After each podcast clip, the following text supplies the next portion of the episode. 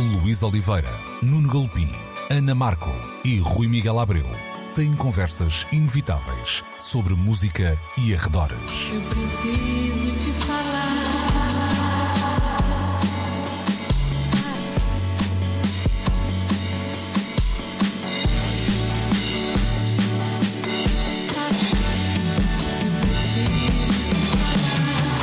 Agora na Antena 3. Precisamos de falar. Muito bom dia e sejam bem-vindos a mais uma edição de Precisamos de Falar, como sempre, aos domingos na Antena 3, mesmo num domingo como hoje. Bom Natal uh, para o nosso vasto auditório e também para a Ana Markel, para o Nuno Galopim e para o Rui Miguel Abreu. Espero que uh, se preparem daqui a pouco para pôr os pés debaixo da mesa, como se diz na minha terra, e que tenha sido uma ótima noite de na consoada. Está tudo bem? Tudo tranquilo para esse lado? Está tudo. Sim, com a mantinha nos joelhos, como convém. Ótimo, Exato. ótimo. Nesta edição, então, natalícia, vamos não só falar dos nossos um, consumos de 2022 que extravasam a música, esses ficaram um, na edição passada, que podem encontrá-la, é claro, no RTP Play e também em antena3.rtp.pt. Mas antes disso, eu tinha aqui uh, uma proposta que nos permite olhar já para 2023. Algumas das tendências que se apontam para o próximo ano. Vai crescer o consumo da chamada Creators Economy, ou seja, se pensarmos nas stories, nos reels, até no YouTube, todo esse crescimento, todo esse conteúdo vai continuar a crescer, o conteúdo que é feito normalmente pelas pessoas de forma né, individual, sem às vezes até muita consciência que estão a criar uh, esse mesmo uh, conteúdo. Vamos eh, ver também crescer um ativismo das marcas, em particular no digital. A nostalgia vai continuar a ser um motor criativo, não só um, em uh, tendências que já se notaram este ano, em 2022, filmes que passaram a séries, por exemplo, mas também mesmo nos leitmotivs das séries, eu acho que o Stranger Things será aí talvez o exemplo melhor. Eh, e teremos ainda o crescimento contínuo de outros mercados como o coreano. Eu tenho aqui mais eh, uma outra nota para dar eh, mais para a frente, mas esta bola de cristal, o que é que vos parece? Vamos começar pela Ana Markel. É uma bola de cristal que tem uma espécie de um espelho um, refletor, não é? Sim. Vai continuar sim. a nostalgia. Sim, sim, No futuro vamos continuar a olhar para trás. Um, o que é interessante, porque eu estava a pensar que é quase uma piada, mas quando tu dizes assim, ah, isso é tão 2015, isso é tão. é interessante porque parece que muito mais rapidamente se está a capitalizar um, a matéria-prima das nossas memórias, não é? Porque muda tudo tão rápido, isto é um grande clichê dizer, mas é realmente verdade. E, e, e é incrível como isso faz. Eu, outro dia estava a reparar num cartaz de uma Revenge of the 2000s que aquilo é, um, é uma mina, não é? Uh, são, uhum. são aquelas festas. Começou com o Revenge of the 90s. Curiosamente nunca foi aos 80s porque. Não sei, essas pessoas já não vão a festas. Esse mercado já estava saturado. Exato. Um, mas ainda, ainda há muita, muito, muito fetiche à volta dos 80s, mas a partir do momento em que começa a haver festas dos 2000 um, uhum. isso, isso também faz incidir um, uma luz sobre epá, sobre a nossa própria velhice, vá, não é? Uhum. Uh, Mas é ou seja, já começam isso... a ser as memórias do, de, já, já estão a ser capitalizadas as memórias de, de, de, de pessoas que podem ser nossas filhas, quase. Não é? mas, mas, mas, o que isso diz, acima de tudo, é que apesar de uma bola de cristal nos estar a dizer tendências, na verdade há tendências que nunca mudam. Exatamente. E esta ideia dos ciclos de revisão da memória, terem uhum. um arco de 20 anos para o que foi moderno da geração anterior, sabe a nostalgia para si e até pode ser cool para a geração seguinte, é o que está, hum. é o que tem sempre funcionado. Eu lembro de ser miúdo e ser interessante revisitar os 60 Exato, uhum. exato. Eu e de resto, quando, que... quando, quando, ouvimos os Stone Roses, percebemos que os músicos estavam a fazer o mesmo, não é? Mas sabes que eu estava, há pouco fui um bocadinho telegráfico nas minhas uh, anotações, mas alguns destes pontos, no que diz respeito, por exemplo, a essa ideia de, uh, vá lá, marcada saudade, também dão a ideia de, de, de uma saudade ou nostalgia de tempos muito recentes. E um exemplo, se calhar, se calhar absurdo, é a pandemia. Um, ah, há, que interessante. É, eu acho que de forma demasiado romanceada, mas é o que é. mas há ali quase uma. Isso, isso depois vai bater certo com alguns dos outros números que eu tenho para apresentar à, à mais à frente é que têm a ver com o consumo digital. Porque, porque eu, epa, lá está, nós estamos, nós estamos tão dependentes dessa construção da memória, como se calhar nenhuma geração antes de nós, que eu me lembro de já estar a fazer o exercício de pensar uh, quando eu ouvir esta música, eu vou ser imediatamente transportada para este tempo de pandemia e, e, e pela intensidade desses tempos e pelas reflexões a que nos obrigou e, e pela, pela, própria arte que gerou. Um, não, não me admira nada que seja um tempo que rapidamente se vai tornar Hum, lá está também ele próprio muito fetichizado. O artigo uh, até em causa falava da, da, vá lá, daquela ideia que, que apareceu logo no início, que tinha a ver com aqueles jogos, eu não me lembro bem do nome, mas dos jogos online, o Party qualquer coisa, mas não sei o quê. Ah, o House uh, Party. Exatamente. Era, era, aqueles, no fundo, era aqueles zooms, uh, aquelas uhum. encarnações de, de várias de plataformas onde podes ter várias pessoas a conversar e que e que estavam uhum. a fintar a impossibilidade de estarmos todos em grupo, não é? Pronto. A ideia era um bocadinho uh, voltar a isso de uma forma mais eficiente, ou seja, aquilo foi fixe, mas não era o melhor que podíamos uh, ter na altura, ou que ou queríamos ter na altura, uhum. uh, mas havia ali boas ideias, era um bocadinho esse sim, o tom sim, do... Sim, sim, sim. Eu acho que há muita, muita coisa que nós aprendemos a nível de. Olha, lá está, meu Deus, até mesmo a nível de transmissão, nós falamos muito disso, né? da transmi, de, dos concertos online, da, da, da, própria produção artística que já era feita à distância, mas que se calhar ainda mais foi feita a partir do princípio de que toda a gente, cada, um estava em sua casa. Um, ou seja, até mais do que essa nostalgia, de facto, o futuro um, foi mesmo moldado por estes dois anos que, que nós é, vivemos. Eu acho que é mais completamente do... Ou seja, nós não pensamos que nós pensávamos que ia ser muito pior, tipo, nunca mais vamos dar beijinhos na cara, nunca mais vamos não, estar em concertos juntos. Nós já pensámos nestas coisas todas em tempos, isso não aconteceu. Estamos exatamente iguais ou piores do que estávamos antes da pandemia, a nível de, ser, de, de, de humanidade. Mas um, sem dúvida que não é o. Um, não, é, não, é, não, não, estamos como estávamos antes, não estamos, não estamos. É um, é um futuro até com alguns aspectos positivos moldados pela pandemia, isso é interessante.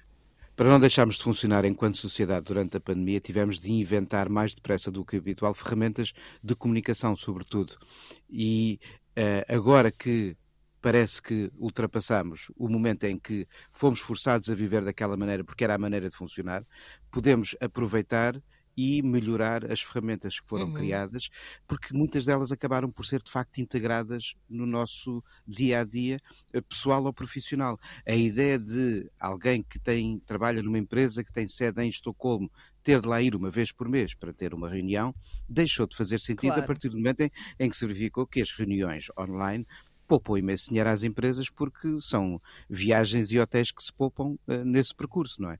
E isto é apenas um entre os muitos exemplos de situações, de ferramentas, de uh, golpes de rim que muitos de nós tivemos de dar em muitas áreas profissionais e também para o nosso lazer e que não deixa sempre de ser uma área profissional para quem cria as hipóteses de lazer para quem o pode ter, não é?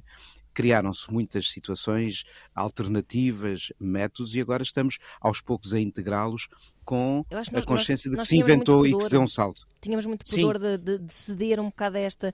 Parecia que uma reunião online não era bem uma reunião, parecia que um concerto online não era bem um concerto. Eu, entretanto, comecei a fazer terapia online e a fazer exercício online.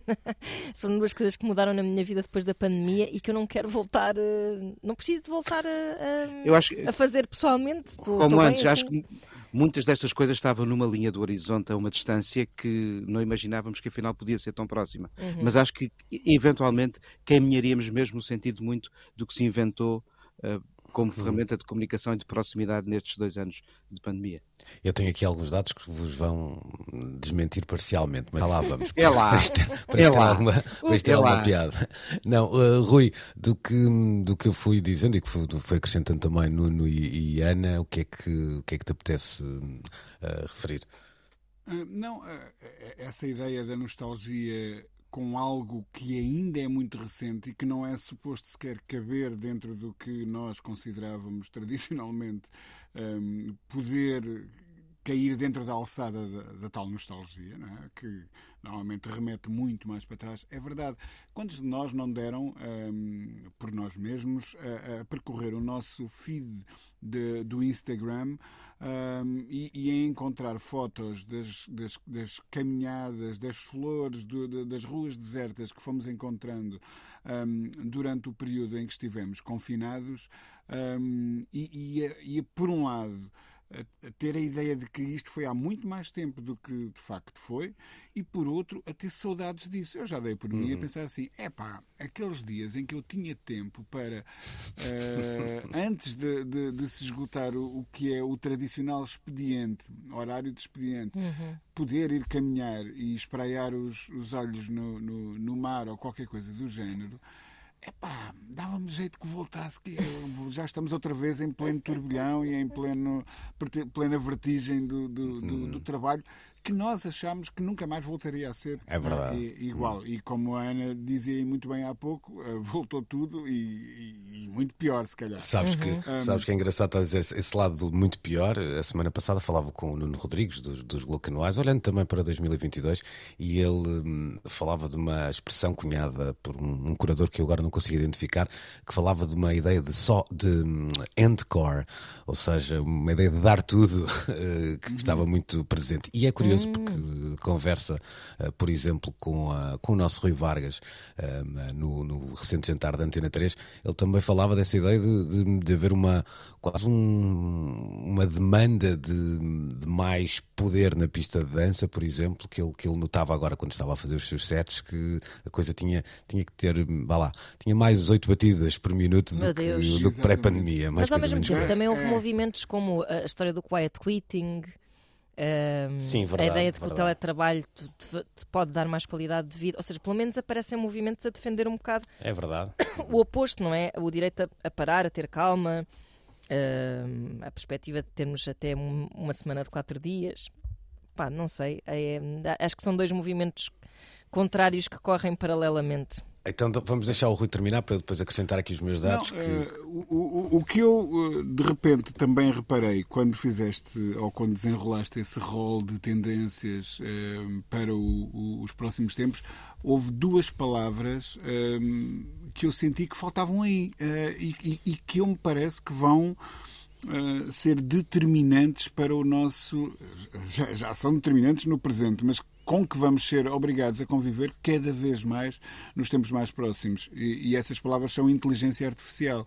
Uhum. Um, a Ana mandava-nos há dias um link de uma coisa que eu achei tão absurda quanto extraordinária uh, de uma canção dos Nirvana criada por inteligência artificial. É verdade. Aquilo, na verdade, tinha um ano, mas eu nunca tinha ouvido.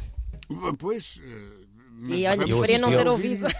Sim, sabes que eu assisti a uma coisa muito muito parecida, aqui desculpa interromper-te, aqui nós temos assisti, assisti a uma coisa muito parecida, uh, apresentada num Radio Days, e, e, a conversa depois até engrossou, uh, porque basicamente aquilo era um, um estudo apresentado sobre um, a música nos últimos 40 anos, sempre olhando para o top da Billboard.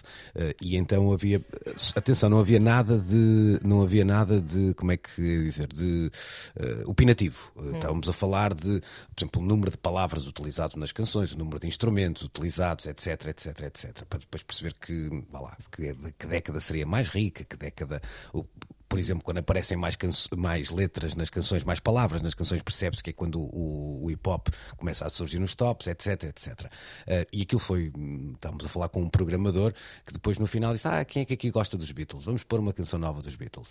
Uh, e puseram uma canção, supostamente entre aspas, inédita, e depois no final ele dizia: Atenção, uh, isto é um computador que gerou esta, esta uhum. música, ouvindo todas as canções dos Beatles e depois gerando algo, algo novo. O que, o que depois me assustou foi que aquilo foi um projeto feito com um sócio, vamos dizer assim, desse programador, sócio esse que foi contratado pela Apple, e quando foi contratado pela Apple, eh, uma das cláusulas do contrato é que ele tinha que, vamos dizer assim, terminar a sua amizade com o ex-sócio. Ou seja, não podiam falar, não podiam voltar a falar. Eh, e alguém na, na, na audiência perguntava se aquilo não lhe tinha gostado, e ele disse: é pá, pelo que ele foi receber para a Apple, eu fazia o mesmo. Portanto, pronto. Portanto, esse lado meio um, eh, assustador uh, estava presente há algum tempo, e eu posso dizer que aquilo uh, he gave me the chills, vamos dizer Pois, assim, não é? pois. Reparem, reparem que nós hum, já por aqui manifestámos esta estupefacção por mais do que uma vez, hum, não assim há tanto tempo. Uma editora até anunciou um contrato que depois foi logo denunciado a seguir hum, com um- uma figura virtual que tinha crescido no, no, no TikTok. Portanto, quando começamos a somar estas coisas todas, as possibilidades que parece que vão aumentando exponencialmente de dia para dia da inteligência artificial hum, e, e isso aplicado à música, eh, nós começamos a, a- a pensar que, por maiores que sejam os nossos pesadelos, não há nada que diga que essas coisas não se podem vir a tornar realidade. E depois pensamos numa outra coisa. Hum, reparem como o nosso olhar eh, de espectadores se foi eh, tornando cada vez mais familiar ao ponto de aceitarmos as mentiras que isso eh, nos impõe a esse olhar hum, do, do, do, do CGI, não é? Da- do Computer Generated Images. Hoje vamos ver um filme hum, e de antes pensávamos, ok, isto do CGI é o que vai tornar possível que o Homem-Aranha ande a saltar de eh, arranha-céus em arranha-céus. Mas de repente vemos o CGI a ser aplicado a, a- a- a filmes eh, de época, eh, uma forma muito mais. Cost effective, não é? De, eh, em termos, com custos muito mais controlados de, de criar eh, cenários que de outra forma seriam eh, impossíveis do ponto de vista da produção e o nosso olhar foi aceitando isso. Já não é preciso ter o Homem-Aranha a saltar de arranha-céus em arranha-céus. Pode simplesmente ser alguém sentado a uma mesa numa sala vitoriana qualquer. E tudo isso está a ser gerado em computador e nós, o nosso olhar começa a aceitar isso como normal, como natural. Era essa a palavra que eu estava à procura. E um dia destes isso vai nos acontecer também com as tais Pois é. canções dos Beatles e Nirvana que nunca foram compostas e nunca foram eh, editadas. E vamos achar isso simplesmente natural. Ah, eu estou à espera do primeiro box set de, de- de canções geradas. Não por, sei se vai, não sei se vamos chegar a esse opá, ponto. Não sei. Ou seja, acho que vamos Ah, chegar a um. Podemos ter novas superbandas, não é? Assim, uma coisa. Sim, mas quer dizer, é, é muito exatamente. folclórico, é assim uma coisa muito verdade, é pindérica. verdade. Sim. quer dizer, mesmo que haja. Mesmo que isso. Que, que se tente que isso aconteça, acho que não vai colar, vai ser só assim um fogo de vista. Acho que as utilizações Vamos se calhar ver. vão ser outras, não sei. Sim, vamos perceber onde é que também depois aí pode entrar a criatividade e a curadoria. Acho que isso pode depois mudar um Exato, bocadinho sim, o, sim. jogo nessas coisas. Deixem-me lá então avançar para os outros números e, e para perceberem onde é que eu estava ah, a querer, o que é que eu queria dizer quando havia números que vos desmentiam. Ou seja, ah, telemóveis em 2022 chegaram a, chegam agora a 66% da população, é um crescimento de 1,8% em relação a 2021. O acesso à internet passou para 63%, são mais 3,7% do que ah, no ano anterior. E ah, agora ah, nas redes sociais temos 59% da população, aqui sim, um crescimento já de 5 pontos no caso. Quanto, ah, no entanto, este crescimento é mais lento, todos estes números têm um crescimento mais lento do que os anos de 2020 ah, e 2021 porque pandemia, lá está, Ah, mas ah, mesmo assim há aqui ah, uma, uma outra, outra dado que vale a pena acrescentar, ou seja, o tempo online é mais ou menos estável nos últimos anos, o que pode deixar a entender de alguma forma que há coisas do mundo analógico que temos de facto mais resistência para mover ah, para o mundo digital. Isto para além Ok. de uma dificuldade ah, de, de termos um mundo 100% digital, por ponto um, uma recusa de algumas pessoas em enverdarem, digamos assim, eh, por esse caminho. Depois um lado da hum, geografia que também condiciona, da distribuição da riqueza, obviamente, e até, eh, isto também é interessante percebermos que há hoje em dia matizes eh, políticas que condicionam também este acesso à, à- internet e isso é uma novidade, não é?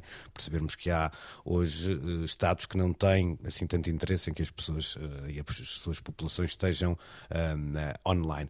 Mas eh, há aqui também um dado interessante, eh, tudo indica que no final de 2023, eh, e pela primeira vez isto vai acontecer, haverá tanta gente online eh, como aquela que comporta a totalidade do mercado da televisão em todo o mundo. Isso é a primeira vez que vai acontecer. Eu até tinha ideia que isso já tinha ah, acontecido, mas não. Mas esta ideia de nós, apesar de, de- até da pandemia, continuarmos a passar mais ou menos o mesmo tempo online, hum, é que eu acho que condiciona um bocadinho o que a Ana estava a dizer há pouco, de uhum. há coisas que eu passei a fazer no online, provavelmente sim, mas eu também não sei se não se esse tempo, se não estás a gerir esse tempo, estás a perceber? Ou seja, há coisas que passaste a fazer online em detrimento de outras que fazias online. Um... Um, sim, é verdade. Mas, mas ao mesmo tempo também creio que na pandemia um dos fenómenos uh, interessantes desses tempos estranhos foi que, apesar de nós descobrirmos todos esses recursos, não é? De que já falámos, concertos, uh, lives sem fim no Instagram, uh, sei lá, tudo isso, tudo, tudo online, toda essa possibilidade de viver uma espécie de, de simulacro de vida real online, sendo que já não é um simulacro porque é efetivamente real, isto é uma conversa de velha, mas uh, apesar disso também senti que houve uma, uma espécie de reflexão filosófica acerca de de, de, sei lá, de, do fim do mundo, não é? De uma ideia de finitude da humanidade, de uma ideia de, um, de solidariedade e assim, uma visão muito poética sobre as coisas, aquela sensação também de eu não quero estar fechada em casa, que fez as pessoas, por exemplo, ocuparem mais as suas varandas e os seus quintais. E, e ou seja, houve ali também um movimento de regresso à, à pureza original, uh, de, de pessoas a fazer o seu pão, ou seja, houve uma série de, de, coisas românticas em, em, torno daquela grande, daquele grande flagelo que eu diria que pode ter contribuído para que esse aumento da vida online não tenha sido assim tão Uh, tão, talvez, tão marcante, tão talvez, radical. Sim. Eu acho que sim. Uh, uh, ao mesmo tempo que estavas a gozar da facilidade que, que, que, a tecnologia te trazia, também estavas a procurar estar um bocado mais em contacto contigo uhum. próprio, um, a, a valorizar. Tipo, tiveste foi tão. É, o facto de não poder estar fisicamente próximo das pessoas de quem gostas fez com que tivesses mais vontade que nunca de estar com essas pessoas sim, sim. E, e, e, que é uma vontade que no teu dia a dia, quando te esqueces que a pandemia aconteceu, é uma vontade que é colmatada com uma videochamada ou uma troca de mensagens. Pronto. E, hum. e por isso acho que pode ser um bocado por aí.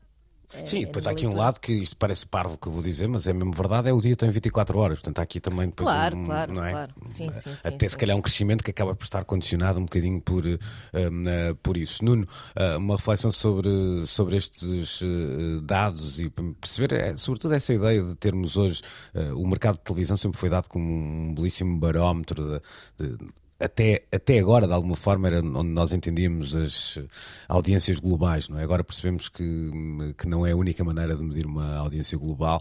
a partir de 2024, tudo indica que teremos mais gente online do que essa audiência total com acesso à, à televisão. E o mesmo acabará por acontecer mais dia menos dia à rádio. Ainda há dias uh, víamos uma declaração do responsável máximo da BBC a dizer que o futuro da rádio não passa necessariamente pelo broadcasting, uhum. nos pode fazer tremer a nós todos que até aqui temos encarado esta como forma de pensar o protagonismo do nosso trabalho uh, de transmissão em rádio. Mas eu, eu acho que é, é, muito difícil neste momento estarmos aqui assim a conjecturar sobre futuros quando os futuros podem passar rasteiras e passar à frente.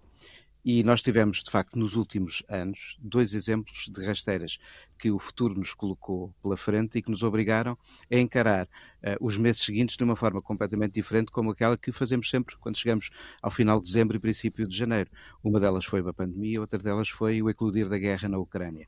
E eu creio que, apesar de tudo e do que são as tendências uh, com que, naturalmente, estes comportamentos e consumos e até o próprio aporte tecnológico permite uhum. encarar pela frente, acho que, afinal, somos muito mais frágeis do que aquilo que imaginamos na forma de uh, ter certezas quanto ao que serão os paradigmas de um futuro. Estamos a construí-los, o que é bom é termos ferramentas para poder reagir e, eh, apesar de tudo, acredito que sim, esse será o destino dos consumos de televisão. A internet vai entrar muito mais nas nossas vidas do que nunca. Foi uh, exponencialmente acelerada durante a pandemia e temos de saber lidar.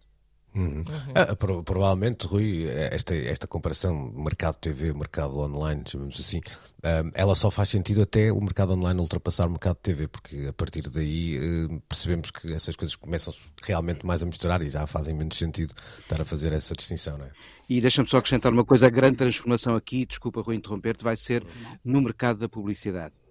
Essa é a grande transformação que falta uh, para entendermos uma migração ainda mais uh, profunda dos investimentos, dos consumos e das apostas no online. O mercado de publicidade televisivo clássico ainda é gigante, mas se, eh, como as coisas indicam, os consumos se vão progressivamente desviar para uh, uh, o online, eu creio que esta será, se calhar, a machadada não, não a entendam com a violência das machadadas dos filmes de terror, mas que, que há, ao, ao esquema atual que ainda toma, sobretudo, o espaço da televisão como os prioritários em muitos budgets de investimento publicitário. Eu creio que esta migração progressiva para o online e esta transferência gradual cada vez mais acelerada das apostas de publicidade para o online, essa sim pode desencadear muito mais coisas do que aquelas que vimos até o momento. Rui, para fecharmos este, esta rodinha.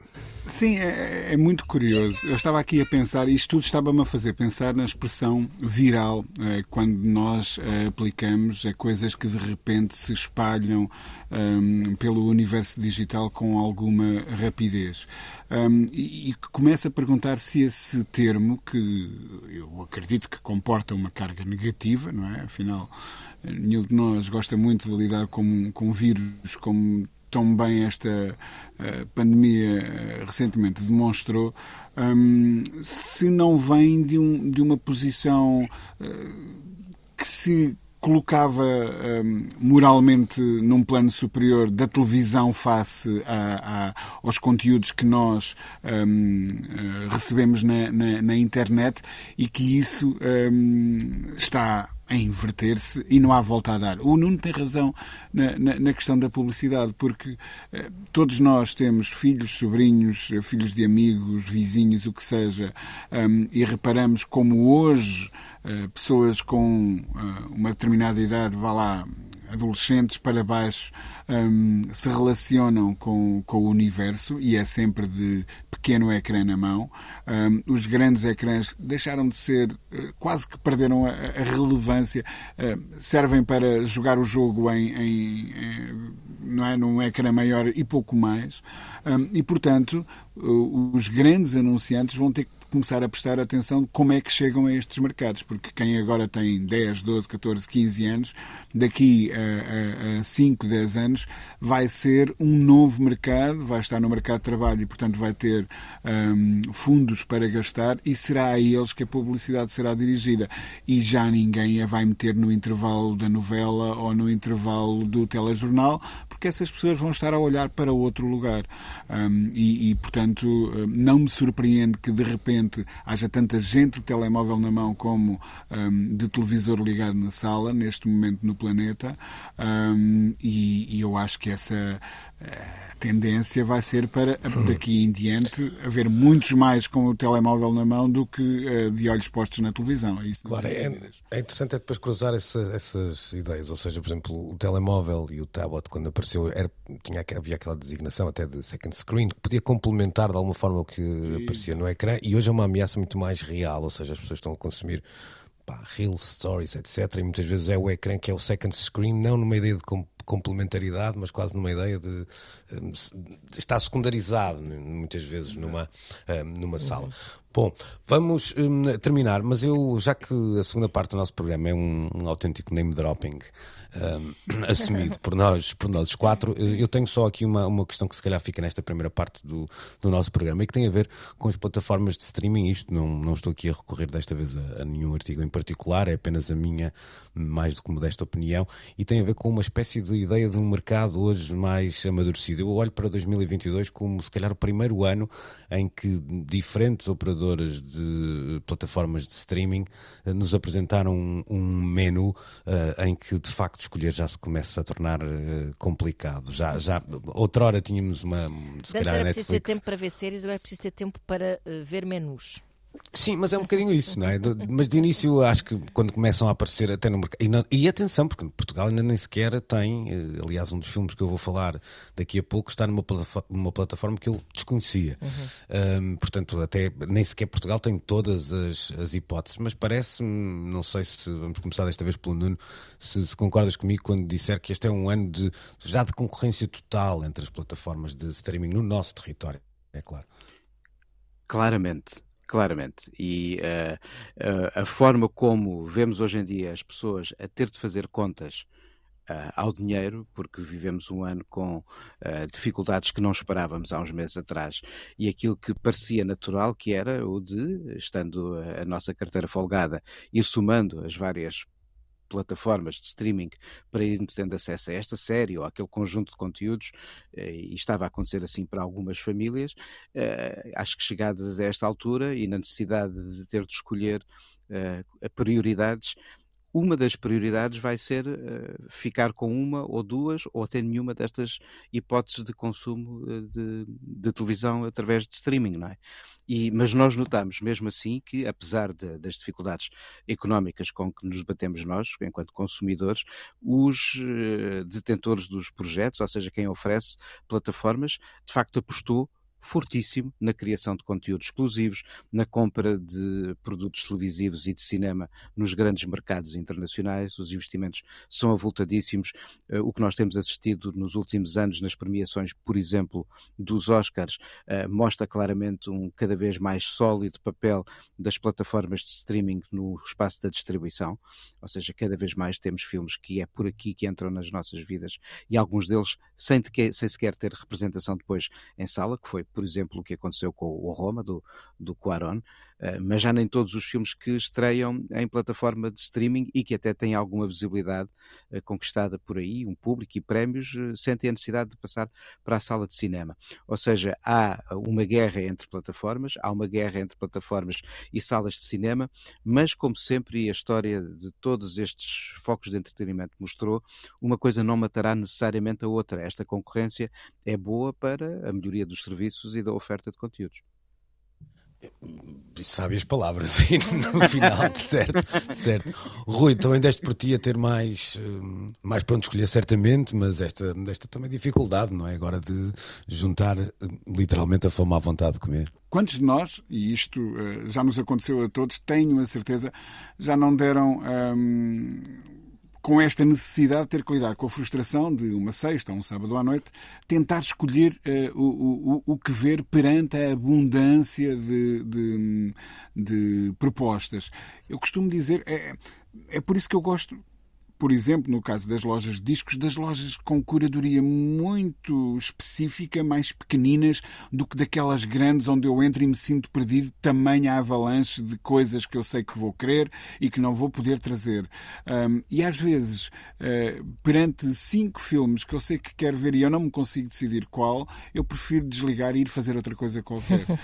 um, portanto, sim, um, esta ideia de que no início era só a Netflix que tínhamos, era só o, Spotify que tínhamos, só tínhamos que lidar com essas duas, duas coisas e pronto. Uh, o problema ainda estava, digamos assim, contido e de repente já não é só a Netflix, temos todas as outras plataformas de streaming de vídeo, todas as outras plataformas de streaming de áudio e isto começa a ficar um pouco uh, overwhelming, não é? Assim, avassalador. É? E, e, e, e, tomar estas decisões de cancelar a assinatura deste e começar a assinatura naquele, mas naquele vai estrear não sei o quê, epá, começa a ser demais e por isso, uh, cá por casa, uh, eu devo dizer que se instaurou um, um, um hábito que é ao sábado e ao domingo não há TV e ouve-se música na sala.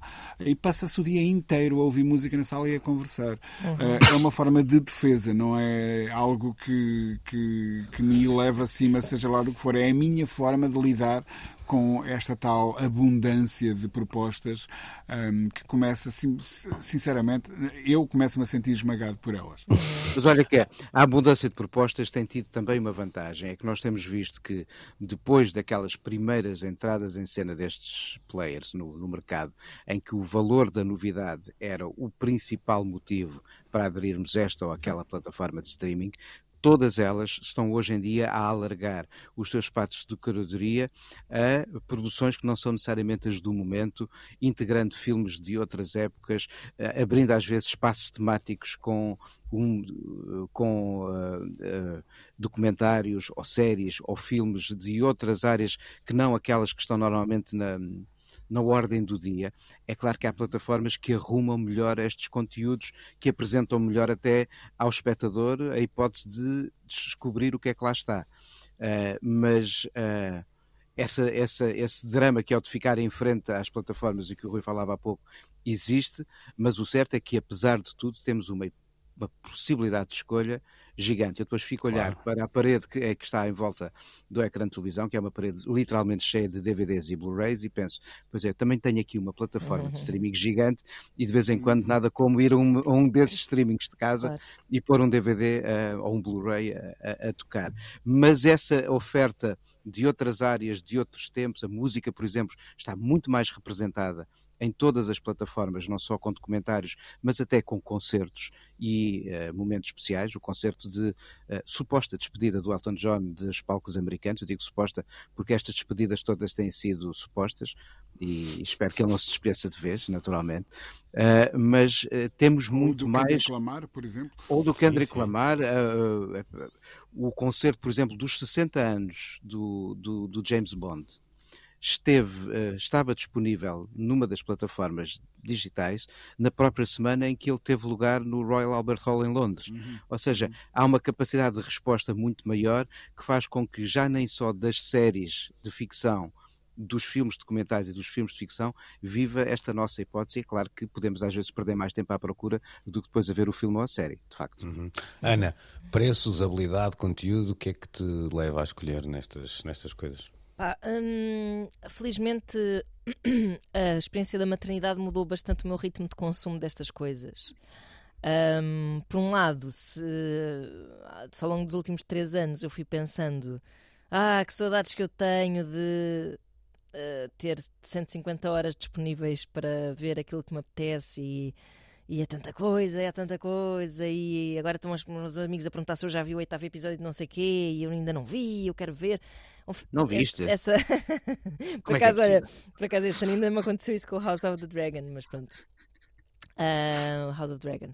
E... Mas pronto, isto para dizer que uh, na impossibilidade de, de, de ter esse tempo todo pela frente para sentir toda essa ansiedade e para ser uma ávida consumidora de tudo e mais alguma coisa, hum, acabei por me habituar um bocado a isso. E como noutras áreas da vida, pensei assim: bom, tenho que estabelecer prioridades aqui e por isso vou ser muito seleta nas coisas que vejo, nas coisas que tenho tempo para ver. Um, e então comecei efetivamente a, epá, a consumir ao meu ritmo, a ceder menos. Se bem que eu sou muito levada e não, estou, não, não, não, não me estou a martirizar por isso, mas estou muito levada pelos fenómenos. Toda a gente anda a falar, pá, preciso de ver de que é que toda a gente anda a falar. Não quero uhum. necessariamente gostar do que toda a gente está a gostar, mas eu acho realmente sociologicamente interessante estarmos a par dessas coisas e não termos 15 anos do género, tipo, quanto mais fala, menos vontade tenho de ver. Uh, menos ver, ver para dizer mal, nem que seja, não é? Claro. Hum. Mas olha, deixa-me deixa ajudar aqui o Rui nos próximos sábados. Olha, o que chegou a uma das plataformas de streaming: uhum. quatro filmes do Nick Cave: olha, Sky, O Idiot Prayer, One My Time with Feeling You, uh, This Much I Know to Be True. Mas sabes que Hã? eu não oro nessa igreja, assim como tu. Mas olha que há sempre, há sempre boas missas nesta igreja. Isso é verdade. Uhum. Mas pronto, oh, isto, uh, uh, onde eu queria chegar com isto é só que. Hum, de facto, o assédio é muito, mas é mas é parte mesmo de nós e isso é um exercício que eu acho que nós estamos a começar a aprender a fazer que sim, é. Sim, sim. Já não estamos a ser levados numa onda gigante, porque a onda já está a passar-nos por cima da cabeça. Tipo, já é o uhum. canhão da Nazaré e nós estamos lá no meio. Mas, boa. Imagem, Olha, boa imagem. boa imagem. Vamos fechar esta parte, que já não temos muito tempo. Eu, eh, nós entusiasmámos-nos aqui, mas vamos falar então de, do que lemos e vimos, sobretudo no ano de 2022, já a seguir naquela que será a derradeira parte do programa de hoje. Precisamos de falar. Estamos de regresso e se na passada semana falamos dos nossos favoritos de 2022 no que à música diz respeito, agora vamos olhar um, para os outros consumos. Eu, se não se importam, chego-me à frente porque sou de longe a pessoa mais desinteressante dos, dos quatro uh, e, e, então despacho isto com mais, uh, com mais rapidez. Por exemplo, nas séries, vi uma e apenas uma. Uh, e não gostei. Ganhei, não ganhei. Ganhei. Não, por acaso até gostei bastante. Estou a falar da última temporada do Better Call Saul, uma temporada que para mim, eh, uma temporada não, uma série que para mim podia fazer só genéricos e pré-genéricos, sobretudo pré-genéricos, que eu via, eu via na mesma. É o spin-off do, do, Breaking Bad, para quem não conhece, e, e é interessante perceber como é que. Uh, como é que aquele culto foi, foi crescendo de alguma maneira e não acho que esteja assim uma série até tão uh, imediata quanto, quanto isso. Terminou e deixa-me dizer também, ainda bem que terminou. Eu acho que há alguns, algumas séries e se calhar algumas que fui deixando a meio por causa disso que lá está, foram uh, esta ideia de um, oferta e procura, não é? Na, nas séries também às vezes condiciona um bocadinho o caminho que elas vão seguindo e eu acho que esta conseguiu terminar com alguma uh, dignidade. Vou passar depois para documentários musicais, que foi assim até se calhar das coisas que mais consumi uh, este ano, começando com o último que vi, uh, chama-se Weird, de Al Yankovic Story, uh, tem a produção e o dedo do Funny or Die. pronto, isto está numa plataforma lá está que eu não conhecia, que é uhum. é Roku, salvo erro, não é? Mas vamos dizer assim, mão amiga fez-me chegar uma das versões. Tem o Daniel Radcliffe também no, no principal papel e para quem conhece, eu não sei se concordam comigo, mas a figura do do, uh, do Al Yankovic é assim um bocadinho. É fácil os portugueses identificarem, reconhecem a cara, mas não sabem bem o que é que ele fez, porque não é? Nós fomos vendo nos cameos, mas o trabalho, digamos assim, mais constante do, do, do artista não é em Portugal uma coisa, uma popularidade enorme, mas rapidamente é alguém que tem feito vida uh, a fazer paródias musicais uh, de, grandes, e, de grandes sucessos. Sim, sim, e, e, tem, e, tem, um disco incrível com o Andy Carlos, por exemplo. Pronto. É um, é, é um dos discos às vezes ignorados quando se fala do Yankovic. Eu, eu, até acho que há muitas coisas que são ignoradas dele, porque Sim, está, é verdade. Quando, a ironia, o humor na, na arte às vezes tem assim um. É parece, só fica, parece... só fica esse lado mais uh, é, goofy, não é? Mais, sim, sim, sim. sim, sim, sim mas, mais... Eu achei muito interessante o filme, porque no, o filme, no fundo, é a história do, do, do músico, não a história da realidade como ela foi vivida, mas a história de uma paródia, ou seja, também está cheio de paródias, não é?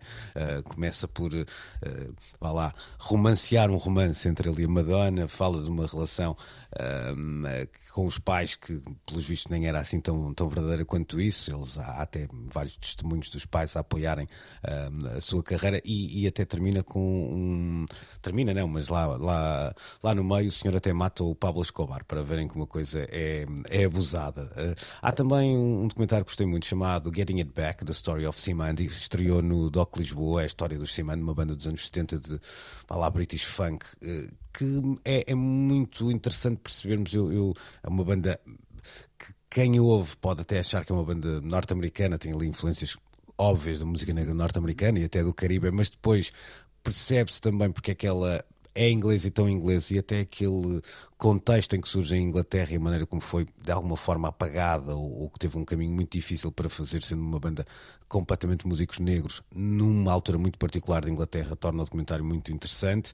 Uh, há também duas, dois outros documentários de, de, música brasileira que eu queria destacar. Um deles é o dos Racionais MCs, das ruas de São Paulo uh, para o mundo. Eu sou, assim, sempre tive um fascínio grande pelo, pelos Racionais e, e, ver aquela história contada na primeira pessoa é muito interessante. E um último que não podia deixar de fora, chamado Vale Tudo. História de Tim Maia, tem a marca do Nelson Mota uh, e é inacreditável, um ritmo incrível, um footage, muita, muita coisa inédita do Tim Maia entre entrevistas e atuações uh, que, que fazem com que os três episódios do documentário valham muito, uh, muito a pena. E uma figura lá está e se começamos por falar desse lado meio goofy do, do, do, do Weird Al Yankovic, aqui no caso também muitas vezes ficamos presos à, ao lado uh, de cromo, vamos dizer assim, do Tim Maia, esquecendo que está ali um dos músicos mais relevantes da história uh, do Brasil no século XX. Vou passar também para um livro curiosamente uh, brasileiro, uh, que é o Black Rio anos 70, a Grande África Sul, conta a história do, do movimento Black Rio, é, é da autoria do André Diniz, encontra-se com alguma facilidade, agora se calhar menos em Portugal, mas é uma, uma belíssima história. E também, claro, não podia deixar de ser o livro de Bob Dylan, que se chama The Philosophy of Modern Song, sendo que não tem filosofia nenhuma, mas isso é outra coisa conversa, não interessa pouco. É, é divertido, não é filosofia, uh, mas, mas who cares, não é?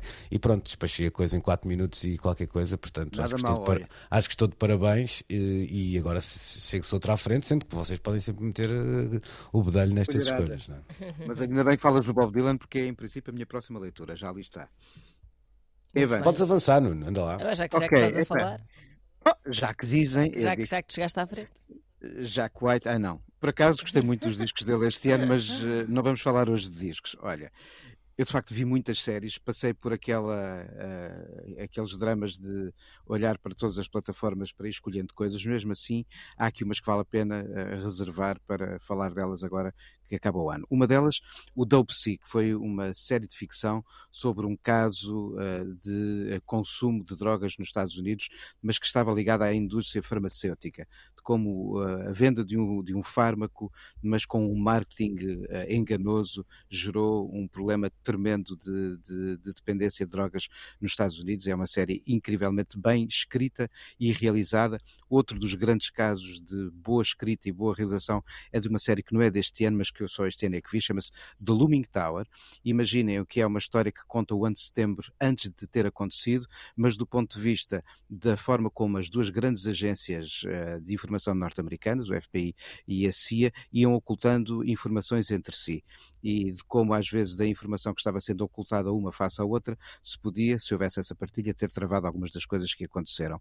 O Andy Warhol Diaries é uma belíssima série documental com um trabalho incrível de, de, de busca de material de arquivo, de construção de uma narrativa com um ritmo impressionante e que nos faz perceber o artista que está por detrás da arte.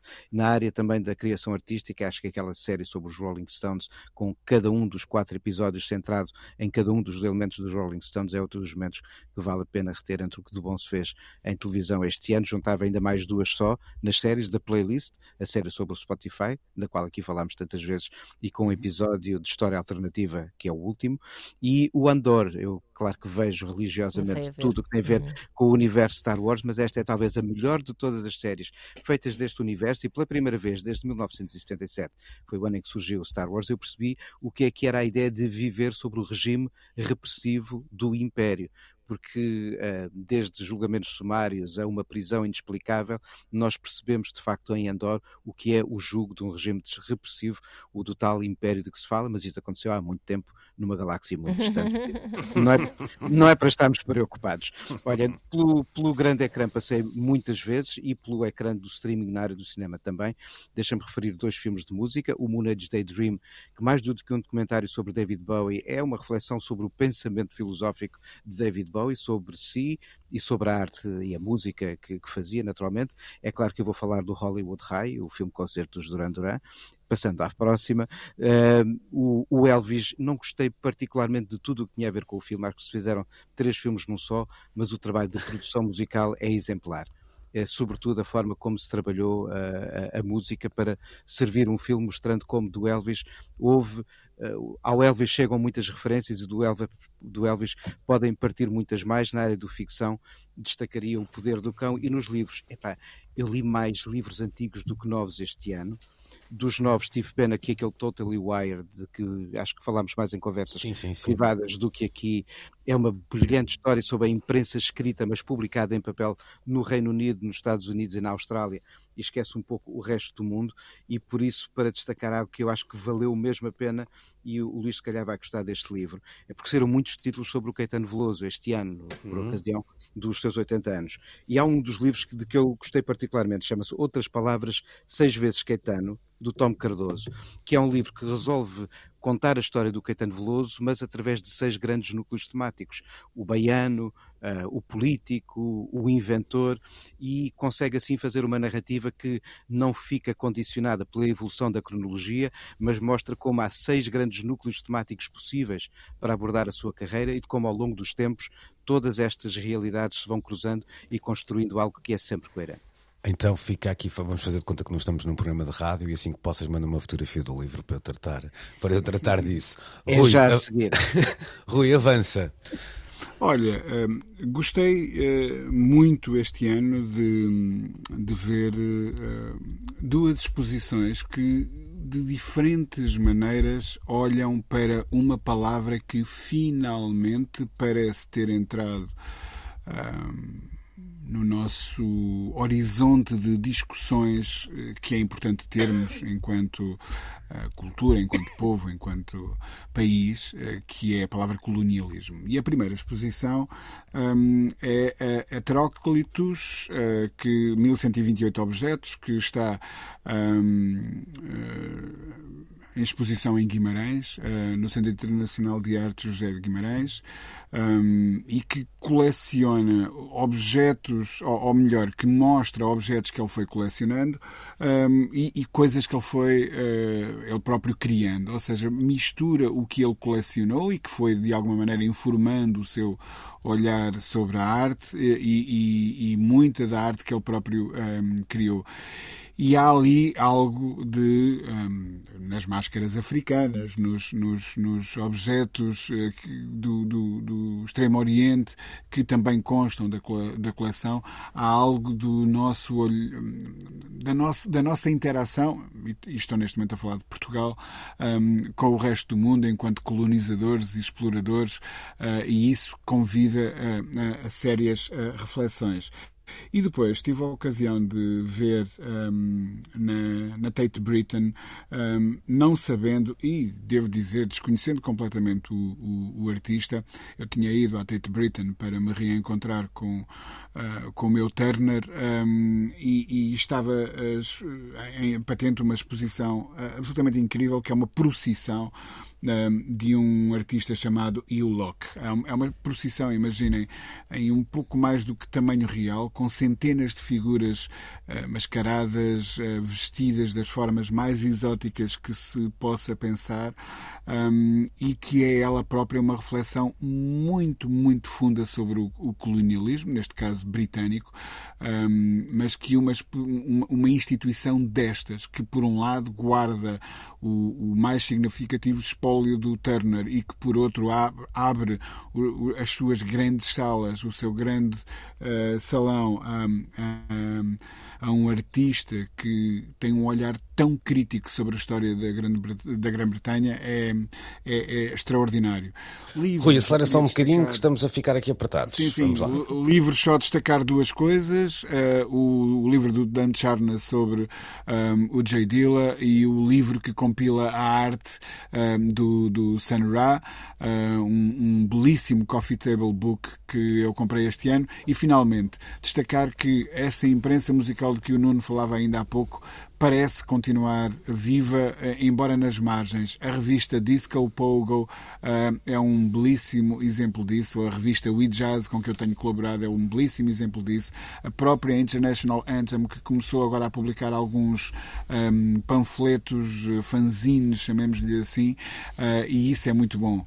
Termino com uh, dois exemplos de em Portugal um, ehm, continuar a ousar meter em papel pensamento. O livro sobre a clichê que a Oluzan, um, ligada à Flor, acabou de lançar. E um livrinho que se chama Mala de Sons, assinado pelo Vitor Rua e que nos apresenta o seu olhar sobre o mundo da música e dos sons e que é também ele mesmo um ato de coragem que eu quero saudar aqui. Pronto. Pronto, já não tenho tempo Força. para nada, não é? Tens, tens quatro minutos à Futebol Vou, vou falar de filmes e de, e de um podcast, vá. Uh, já tirei aqui as séries da equação, livros e pronto, já, já fiz aqui uma. Bom, filmes.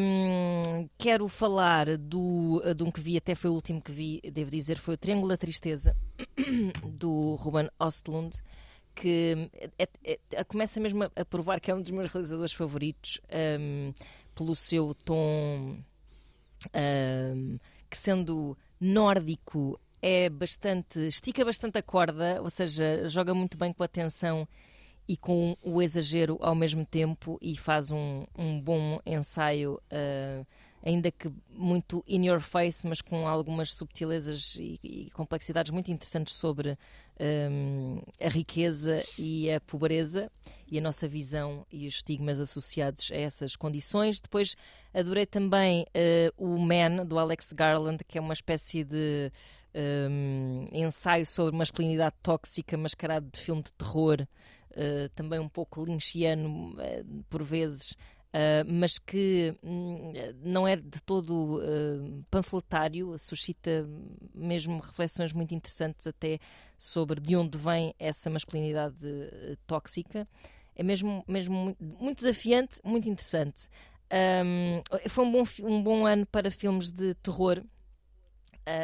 e se calhar vou destacar aqui um que está no Disney Plus, que é o Barbarian, um, um ótimo thriller mesmo, uh, super refrescante e, e com um humor negro muito, muito particular, assim, um bom exercício de escrita, realmente. E uh, para terminar, uh, talvez então falar de um podcast que na verdade vai na sua sétima temporada, mas que eu só descobri este ano, e este ano estreou essa sétima temporada, que se chama Heavyweight é de um uh, tipo chamado Jonathan Goldstein que um, vai pegar em histórias de várias pessoas que, um, que estão à procura de resolver situações não resolvidas no seu passado, seja de pessoas que desapareceram das suas vidas, seja discos que desapareceram. E eu aconselho vivamente uh, um dos episódios em que há um tipo, eu contei já esta história nas manhãs, um tipo que conheceu o Moby antes do Moby ser uma grande estrela da música Uh, portanto, na sua juventude emprestou-lhe um, uh, discos que o Moby nunca devolveu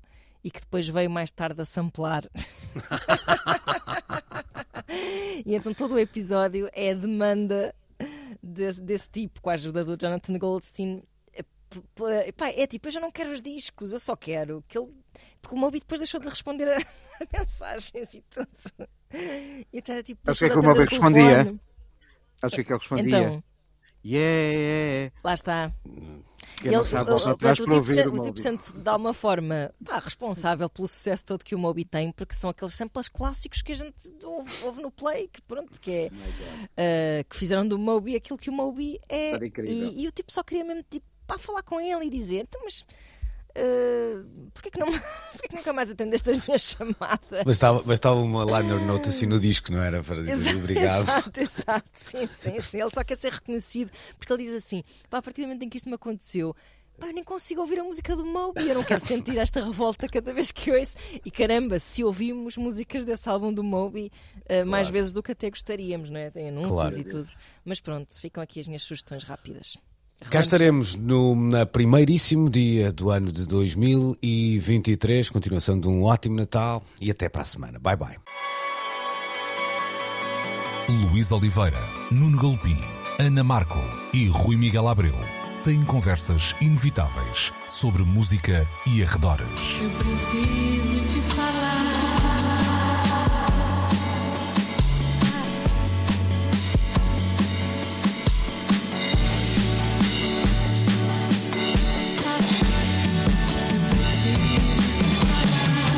Agora na Antena 3. Precisamos de falar.